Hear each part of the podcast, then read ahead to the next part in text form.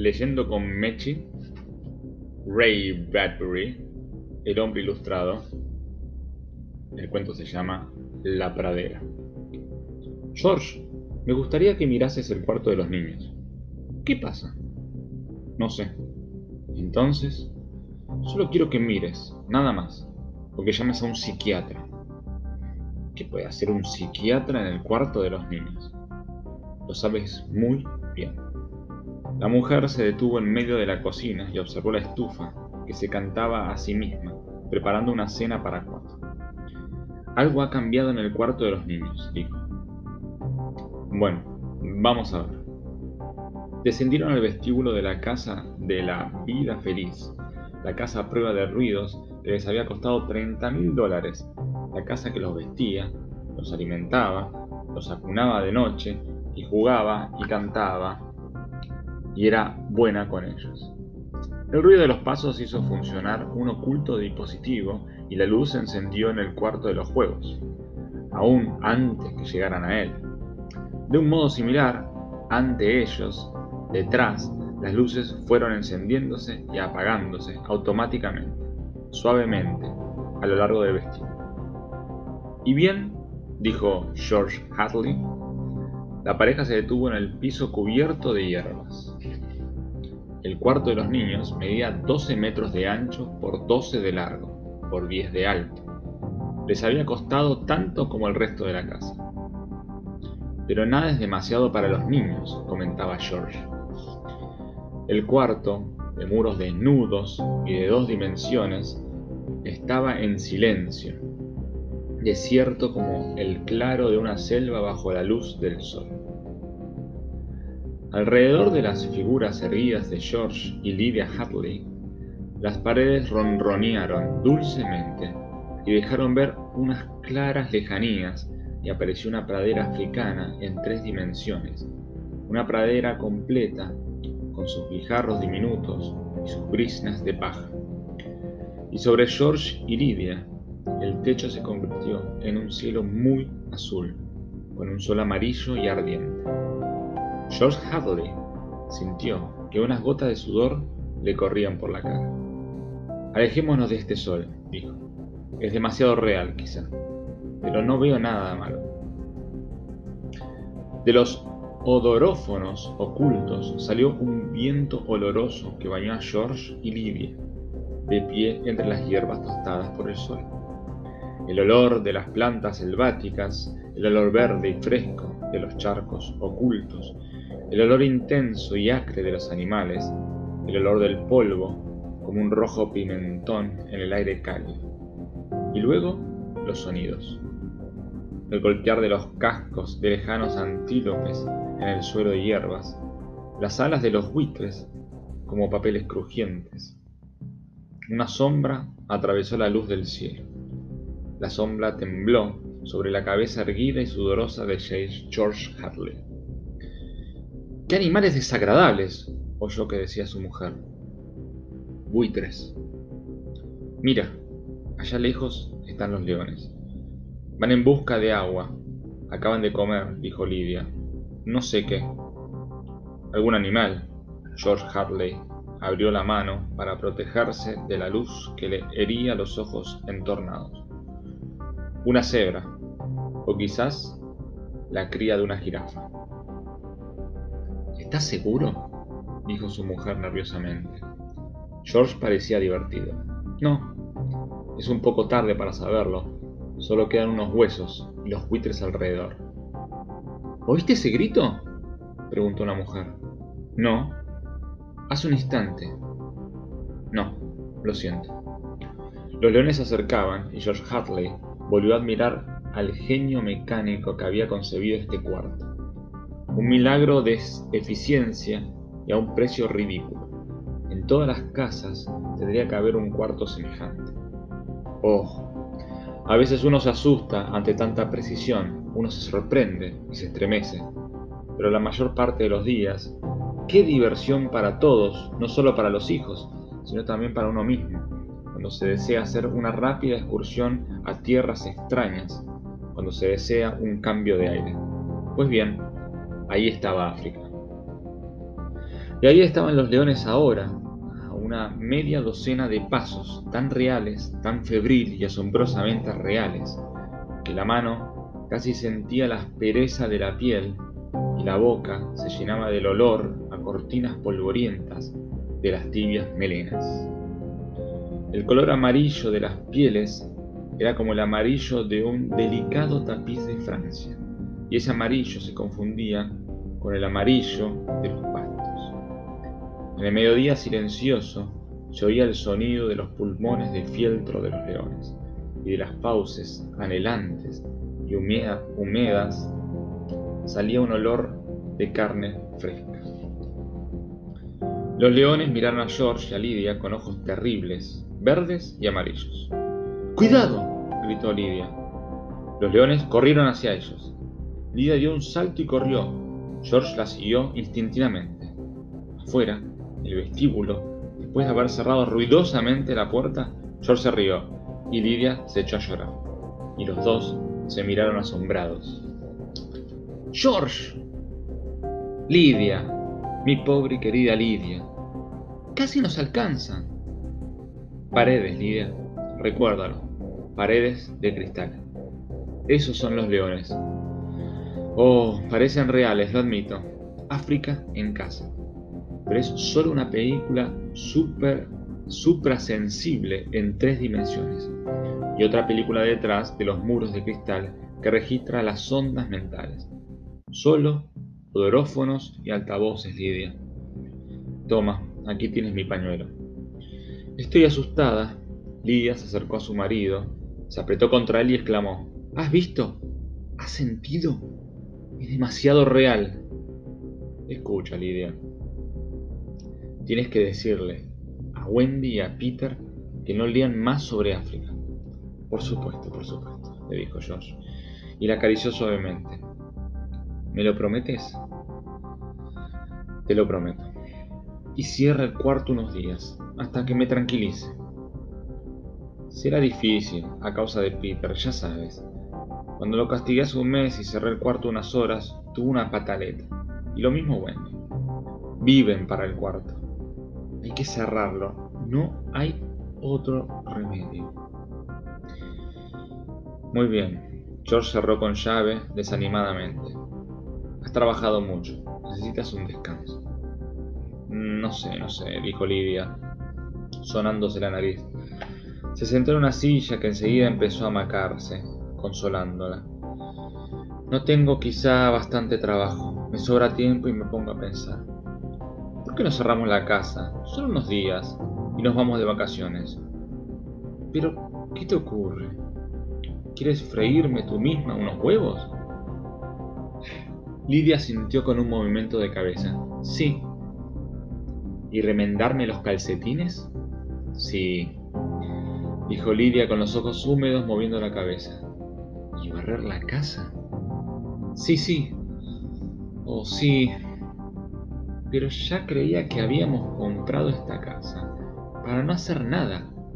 Eso es, exactamente. Nada es mío aquí. Esta casa es una esposa una madre y una niñera. ¿Puedo competir con unos leones? ¿Puedo bañar a los niños con la misma rapidez y eficacia que la bañera automática? No puedo. Y no se trata solo de mí, también de ti. Desde hace un tiempo estás terriblemente nervioso. Quizá fumo demasiado.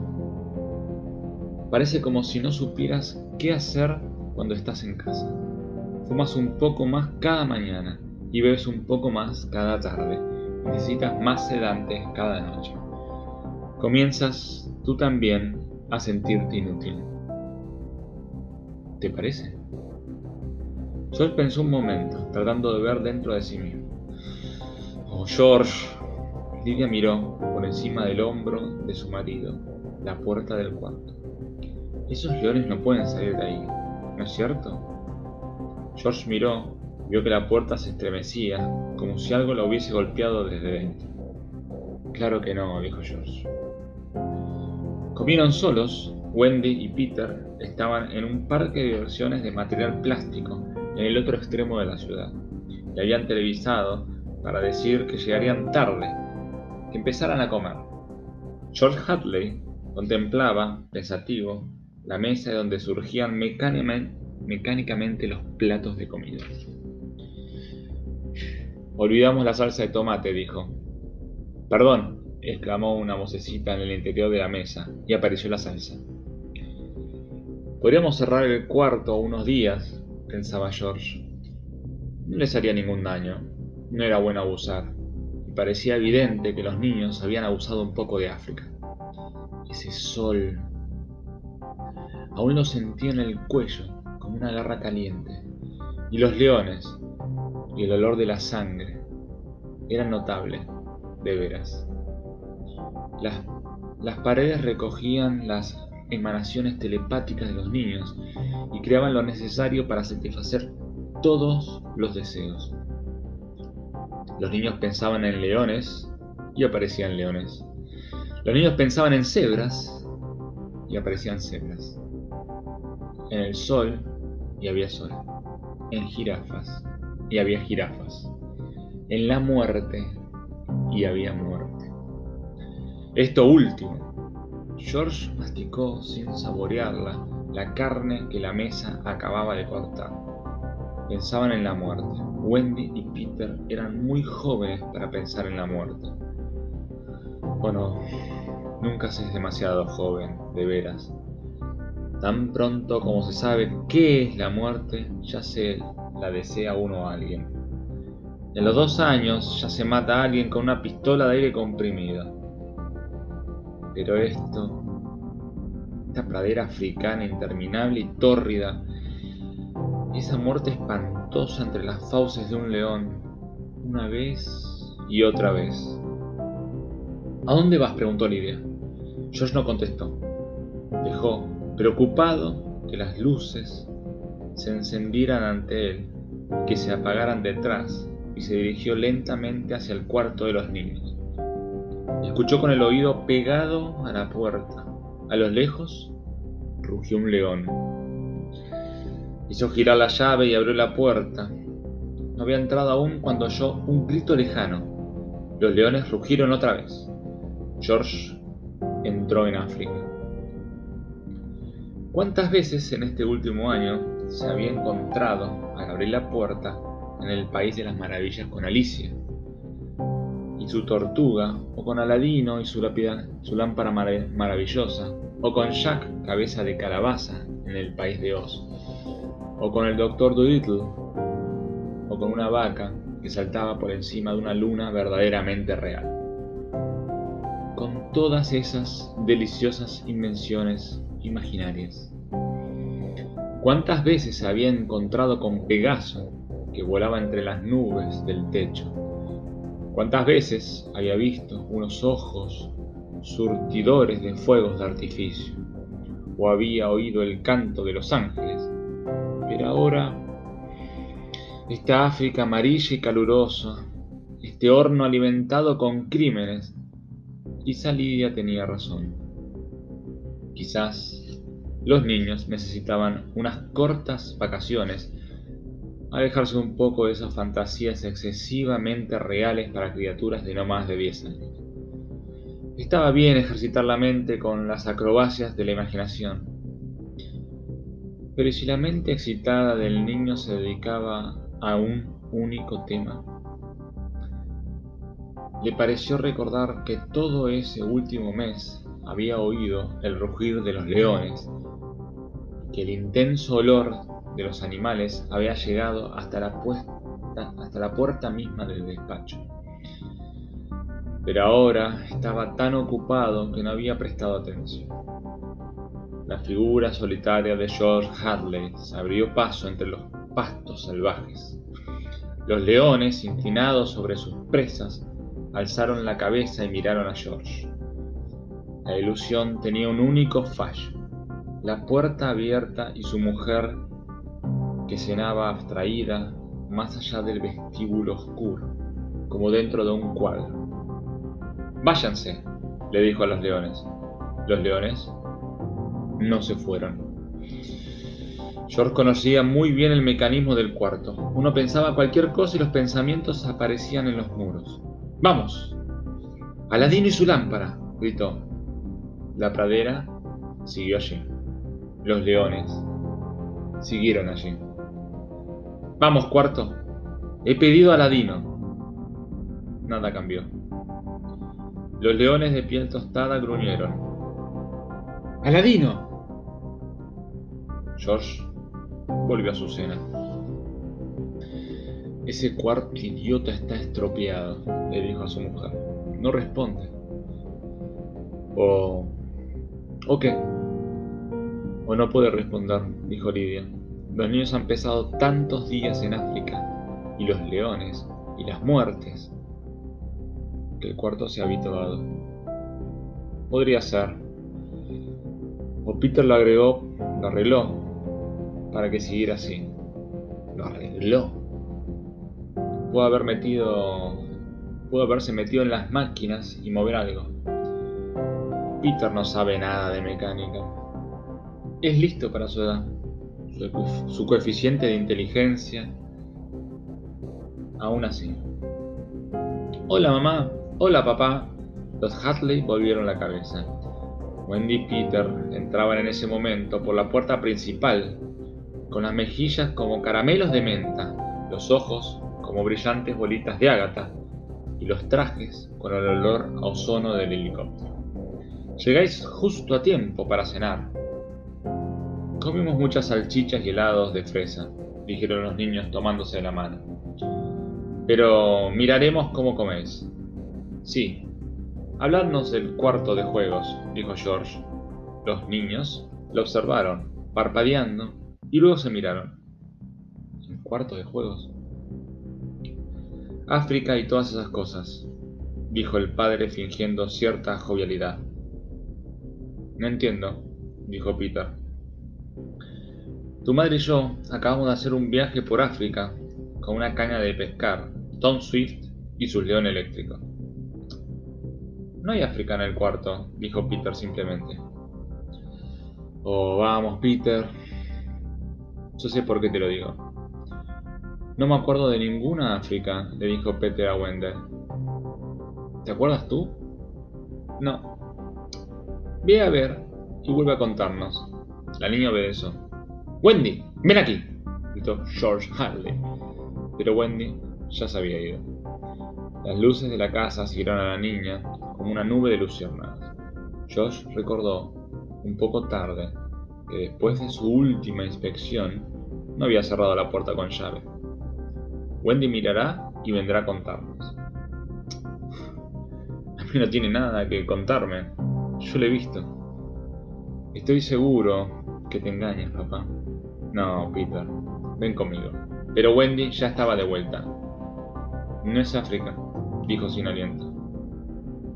Iremos a verlo, dijo George Hadley, y todos atravesaron el vestíbulo y entraron en el cuarto. Había allí un hermoso bosque verde, un hermoso río, una montaña de color violeta y unas voces agudas que cantaban, helada rima, envuelta en el misterio de su belleza. Se escondía entre los árboles con los largos cabellos cubiertos de mariposas, como ramilletes animados. La selva africana había desaparecido. Los leones habían desaparecido. Solo Rima estaba allí, cantando una canción tan hermosa que hacía llorar. George Hartley miró la nueva escena. Vamos, a la cama, les dijo a los niños. Los niños abrieron la boca. Ya me oísteis, dijo George. Los niños se metieron en el tubo neumático y un viento se los llevó como hojas amarillas a los dormitorios. George Hartley atravesó el melodioso cañaveral. Se inclinó en el lugar donde habían estado los leones y alzó algo del suelo. Luego se volvió lentamente hacia su mujer. ¿Qué es eso? preguntó Lidia. Una vieja maleta mía, dijo George. Se la mostró. La maleta tenía aún el olor de los pastos calientes y el olor de los leones. Sobre ella se veían algunas gotas de saliva y a los lados unas manchas de sangre. George Hartley Cerró con dos vueltas de llave la puerta del cuarto. Había pasado la mitad de la noche y todavía estaba despierto y sabía que su mujer también estaba despierta. ¿Crees que Wendy habrá cambiado el cuarto? Preguntó Lidia al fin. Por supuesto. ¿Convirtió la pradera en un bosque y reemplazó a los leones por rima? Sí. ¿Pero por qué? No lo sé. Pero ese cuarto seguirá cerrado hasta que lo descubra. ¿Cómo fue a parar allí tu maleta? No sé nada, dijo George. Solo sé que estoy arrepentido de haberles comprado el cuarto. Si los míos son unos neuróticos, un cuarto semejante. Se supone que el cuarto le saca sus neurosis y tiene una influencia favorable. George clavó los ojos en el techo. Comienzo a dudarlo. Hemos satisfecho todos sus gustos. ¿Es esta nuestra recompensa? ¿Desobediencia? ¿Secretos?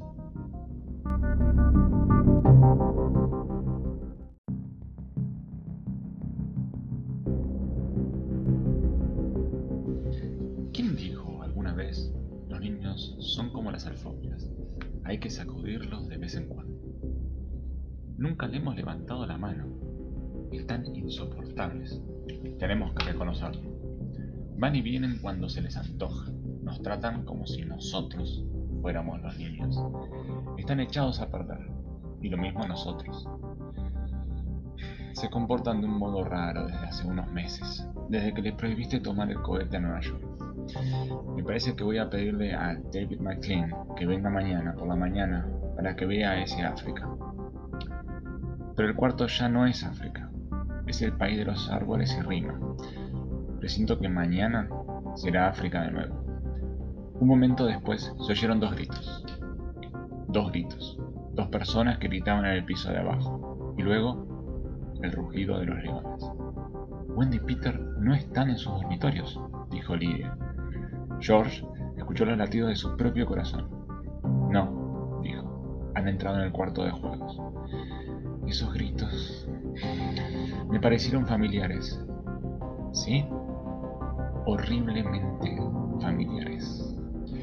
Y aunque las camas trataron de acunarlos, George y Lydia no pudieron dormirse hasta después de una hora. Un olor a gatos llenaba el aire de la noche. Papá dijo Peter. Sí. Peter se miró los zapatos. Ya nunca miraba a su padre ni a su madre. ¿Vamos a cerrar para siempre el cuarto de juegos? Eso depende. ¿De qué? De ti y de tu hermana. Si intercalaseis algunos otros países entre esas escenas de África, o Suecia, por ejemplo, o Dinamarca, o China, Creía que podíamos elegir los juegos. Sí, pero dentro de ciertos límites. ¿Y tiene África de malo, papá? Ah, ahora admites que pensabas en África, ¿no? No quiero que cierres el cuarto, dijo Peter fríamente. Nunca. A propósito, hemos pensado en cerrar la casa por un mes, más o menos. Llevar durante un tiempo una vida más libre y responsable. Eso sería horrible. Tendré que atarme los cordones de los zapatos eh, en vez de dejar que me salte la máquina atadora. Y, cepillarme eh, yo solo los dientes y peinarme y bañarme yo solo. Será divertido cambiar durante un tiempo, ¿no te parece? No, será espantoso. No me gustó nada cuando el mes pasado te llevaste la máquina de pintar.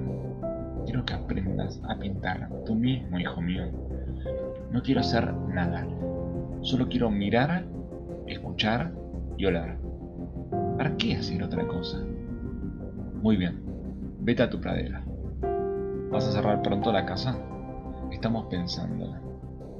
Será mejor que no lo pienses más, papá. No permitiré que ningún hijo mío me amenace. Muy bien. Y Peter se fue al cuarto de los niños. ¿Llego a tiempo? dijo David McLean. ¿Quieres acompañarme a comer? le preguntó George Hadley. Gracias, ya he desayunado. ¿Qué pasa aquí? David, tú eres psiquiatra. Así lo espero. Bueno, quiero que examines el cuarto de los niños. Lo viste hace un año, en aquella visita. ¿Notaste algo raro entonces? No podría afirmarlo. Las violencias usuales, una ligera tendencia a la paranoia, lo común. Todos los niños eh, se creen perseguidos por sus padres, pero realmente nada. George y David McLean atravesaron el vestíbulo. Cerré con llave el cuarto, explicó George, y los niños se metieron en él durante la noche. Dejé que se quedaran y formaran las figuras, para que tú pudieses verlas. Grito terrible salió del cuarto. Ahí lo tienes, dijo, dijo George Harley. A ver qué te parece. Los hombres entraron sin llamar. Los gritos habían cesado. Los leones comían. Salid un momento, niños, dijo George. No alteréis la combinación mental. Dejad las paredes así. Marchaos. Los niños se fueron y los dos hombres observaron a los leones, que agrupados a lo lejos devoraban sus presas con gran satisfacción. Me gustaría saber qué comen, dijo George Hadley. A veces casi lo reconozco. ¿Qué te parece traigo unos buenos gemelos y David McLean se rió secamente? No, dijo y se volvió para estudiar los, cuartos, los cuatro muros. ¿Cuánto tiempo lleva esto? Mm, poco menos de un mes. No me impresiona muy bien, de veras. Quiero hechos, no impresiones. Mi querida George, un psiquiatra nunca ha visto un hecho en su vida. Solo tiene impresiones, sentimientos, cosas vagas. Esto no me impresiona bien, y te lo digo. Confía en mi intuición y en mi instinto. Tengo buen olfato. Y esto me huele muy mal. Te daré un buen consejo. Líbrate de este cuarto maldito y lleva a los niños a mi consultorio durante un año, todos los días. ¿Es tan grave? Temo que sí. Uno de los usos originales de estos cuartos es facilitar el estudio de la mente infantil con las figuras que quedan en los muros. En este caso, sin embargo, en vez de actuar como una válvula de escape, el cuarto ha encauzado los pensamientos destructores de los niños. ¿No advertiste nada anteriormente? Solo noté que consentías demasiado a tus hijos y parece que ahora te opones a ellos de alguna manera. ¿De qué manera? No lo dejé ir a Nueva York. ¿Y qué más? Saqué algunas máquinas de la casa y hace un mes los amenacé con cerrar este cuarto si no ocupaban en alguna tarea doméstica. Llegué a cerrarlo unos días para que viesen que hablaba en serio. Ajá. ¿Significa algo eso? Todo. Santa Claus se ha convertido en un verdugo. Los niños prefieren a Santa Claus. Permitiste que este cuarto y esta casa os reemplazaran, a ti y a tu mujer, en el cariño de vuestros hijos. Este cuarto es ahora, para ellos, padre y madre a la vez, mucho más importante que sus verdaderos padres. ¿Y ahora pretendes prohibirles la entrada? No es raro que haya odio aquí. Puedes sentir cómo, bajo del cielo, Sientes eso, George. Tienes que cambiarle de vida. Has edificado la tuya, como otros tantos, alrededor de algunas comodidades mecánicas. Si algo le ocurriera a tu cocina, mañana te morirás de hambre. No sabes ni cómo cascar un huevo, pero no importa. Arranquemos el mal de raíz. Volveremos al principio. Nos llevará tiempo, pero transformaremos a estos niños en menos de un año. Espera y verás. Pero cerrar la casa de pronto y para siempre no será demasiado para los niños. No pueden seguir así. Eso es todo. Los leones habían terminado su rojo festín y miraban a los hombres, a los hombros. Pero los, los leones habían terminado de rojo, su rojo festín, y miraban a los hombres desde las orillas del claro. Ahora soy yo quien se siente perseguido, dijo McLean, Salgamos de aquí. Nunca me gustaron estos dichosos cuartos. Me ponen nervioso. Los leones parecen reales, ¿no es cierto? Dijo George Hartley. Me imagino que es imposible. ¿Qué? conviertan en verdaderos leones. No sé. ¿Algún fallo en la maquinaria, algún cambio o algo parecido? No. Los hombres fueron hacia la puerta. Al cuarto no le va a gustar que lo desconecten, me parece. A nadie le gusta morir, ni siquiera un cuarto. Me pregunto si me odiará porque quiero apagarlo. Se siente la paranoia en el aire, dijo David McLean. Se la puede seguir como una pista. Hola. Se inclinó y alzó del suelo una bufanda manchada de sangre. ¿Es tuya? No, dijo George Hadley con el rostro tenso. Es de Lidia. Entraron juntos en la casilla de los fusibles y movieron el interruptor que mataba el cuarto.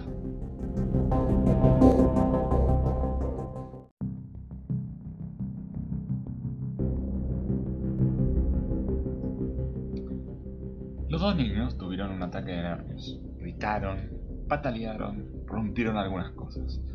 Aullaron, sollozaron, maldijeron y saltaron sobre los muebles. No puedes hacer eso a nuestro cuarto, no puedes.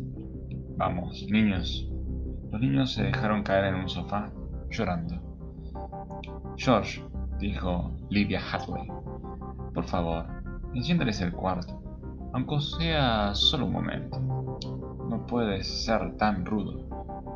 No. No puedes ser tan cruel. Lidia, está parado y así seguirá. Hoy mismo terminamos con esta casa maldita. Cuanto más pienso en la confusión en que nos hemos metido, más me desagrada.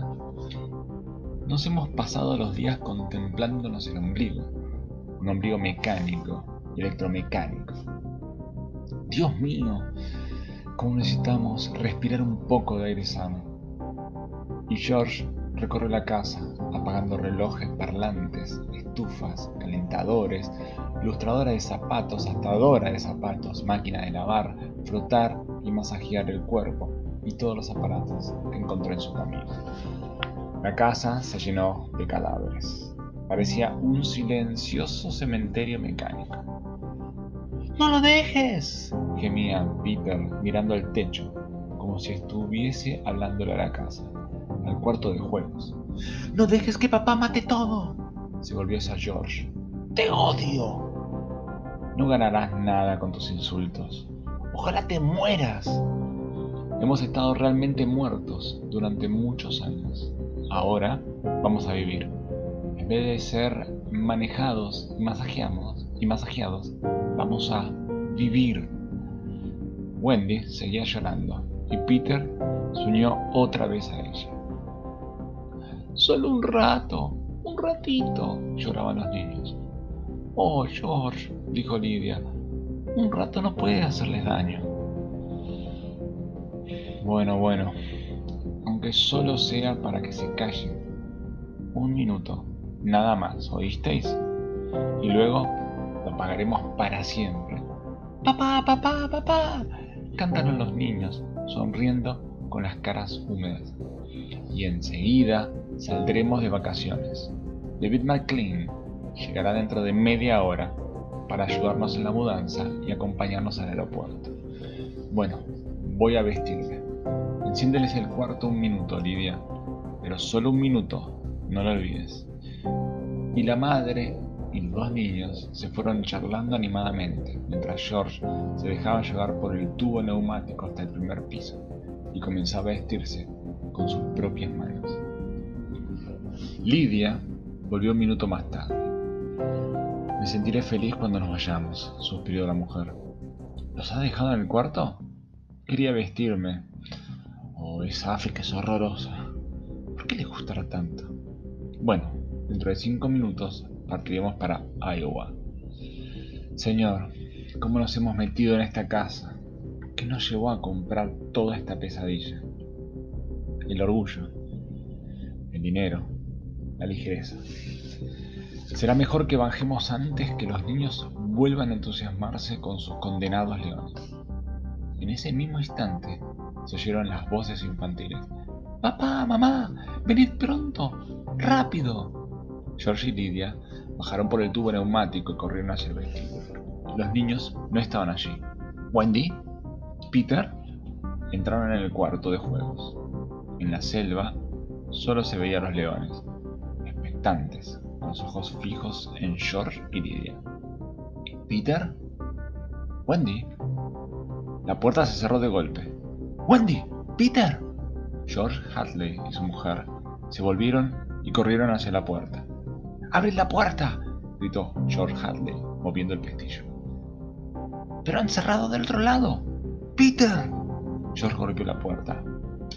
¡Abrid! Yo la voz de Peter, afuera, junto a la puerta. No permitan que paren el cuarto de juegos y la casa. El señor George Hadley y su señora golpearon otra vez la puerta. Vamos, no sean ridículos, niños. Es hora de irse. El señor McLean llegará enseguida y... Y se oyeron entonces los ruidos. Los leones avanzaban por la hierba amarilla, entre las brisnas secas, lanzando unos rugidos cavernosos. Los leones. El señor Hadley y su mujer se miraron. Luego se volvieron y observaron a los animales que se deslizaban lentamente hacia ellos, con las cabezas bajas y las colas tiesas. El señor y la señora Hadley gritaron y comprendieron entonces por qué aquellos otros gritos les habían parecido familiares. Bueno, aquí estoy, dijo David McLean desde el umbral del cuarto de los niños. ¡Oh, hola! añadió, y miró fijamente a las dos criaturas. Wendy y Peter estaban sentados en el claro de la selva, comiendo una comida fría. Detrás de ellos se veían unos pozos de agua los pastos amarillos. Arriba brillaba el sol. David McLean empezó a transpirar. ¿Dónde están vuestros padres? Los niños alzaron la cabeza y sonrieron. Oh, no van a tardar mucho. Muy bien, ya es hora de irse. El señor McLean miró a lo lejos y vio que los leones jugaban lanzándose zarpazos y que luego volvían a comer en silencio bajo los árboles sombríos. Se puso la mano sobre los ojos y observó atentamente a los leones. Los leones terminaron de comer, se acercaron al agua. Una sombra pasó sobre el rostro sudoroso del señor McLean. Muchas sombras pasaron. Los buitres descendían desde el cielo luminoso. ¿Una taza de té? preguntó Wendy en medio del silencio.